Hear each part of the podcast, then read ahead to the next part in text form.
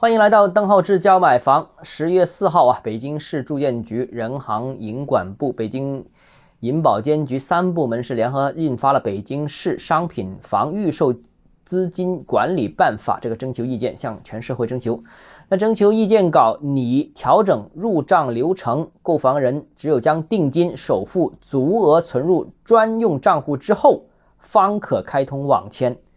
那以确保预售资金及时足额直接进账。那这个是加强资金监管，什么意思呢？很明显了，管理层其实已经注意到了楼市。这个预售资金监管不到位的这样一个问题，这个问题最早引发关注的应该是源自于恒大暴雷事件之后的这个相关的一些核查。那最早是今年八月份呢，其实已经有业主投诉恒大位于广州的某个楼盘有资金没有进入监控账户，之后呢又发现这个楼盘停工啊，监管部门确认了本应该进入监管监管账户的一些预售资金并没有进入这个账户，而是被挪作他用。最后出现了本不该出现，因为项目资金不足而导致的停工状况。那现在真的出现了，本身应该销销售的不错，应该挺有钱的，因为挺有钱就不会停工，但是实际上停工了，因为钱挪作他用了啊。所以呢，现在呢，这个未来会不会有这个交楼的问题啊？啊，质量的问题呢，都比较让人担心。当然呢，现在我们看到暴雷的不单只是一家房企，也有很多家房企，所以这个监管制度肯定会趋于收严呐。那目前看。恒大绝不止广州一个项目是这样一种情况，这类操作其实，在恒大内部，我相信应该是已经比较成熟的了啊，有很多项目都在使用，很普遍。那其实预售资金没有百分之百进入监控账户这个问题，当然也不止恒大一家。但凡过去几年追求高周转的房企啊，高杠杆的房企，或多或少都有类似的一些做法，就是把这个预售资金挪作他用啊，当然可能也买地啊，或者说呃做一些其他投资等等啊。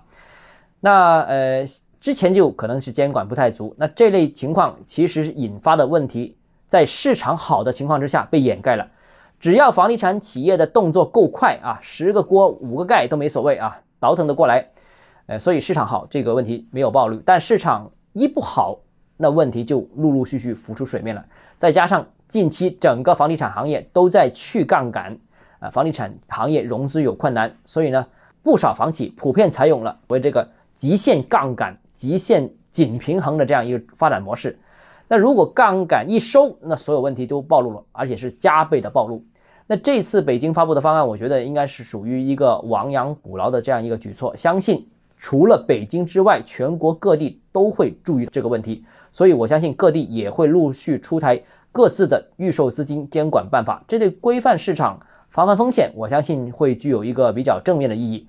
呃，不过预售资金不进监控账户这个问题呢，其实坦白说隐秘性还是比较强的啊。很多时候，房地产企业或者房地产项目以以内部认购的方式啊，提前预售，对这个提前付款的买家给予额外的优惠。那由于房屋价格比较高啊，所以在一线城市，这个优惠一套房子就动辄就几百万。那如果你给他百分之二优惠，那已经是一个不少的金额了，那就很可能变成了呃鼓励了这个。呃，消费者配合开发商，呃，这个提前收款或者说资金不进入监控账户的这个问题，那如果呃没有预售证就销售，那购房资金没有进入监控账户，或者定金或者首付以购买理财的名义等等这些出现，也可以起到规避的这样一个目的。所以呢，其实绕开监管还是有办法的。从北京这个方案看啊，并不可能覆盖所有的我所知道的可以逃避监管的这样一个办法。呃，这可能不是新办法，要实现购房资金全面监管，恐怕要参与的不单只是监管部门，可能普通的购房者也要一同参与。当然，这又是另外一个话题了。呃，而且我也想说，这个如果这个资金百分之百真的只能用于项目的话，那房地产企业可能资金的灵活度又会出现大幅的下降。这个会不会又引发暴雷的继续增加呢？这个也是一个很好的问题。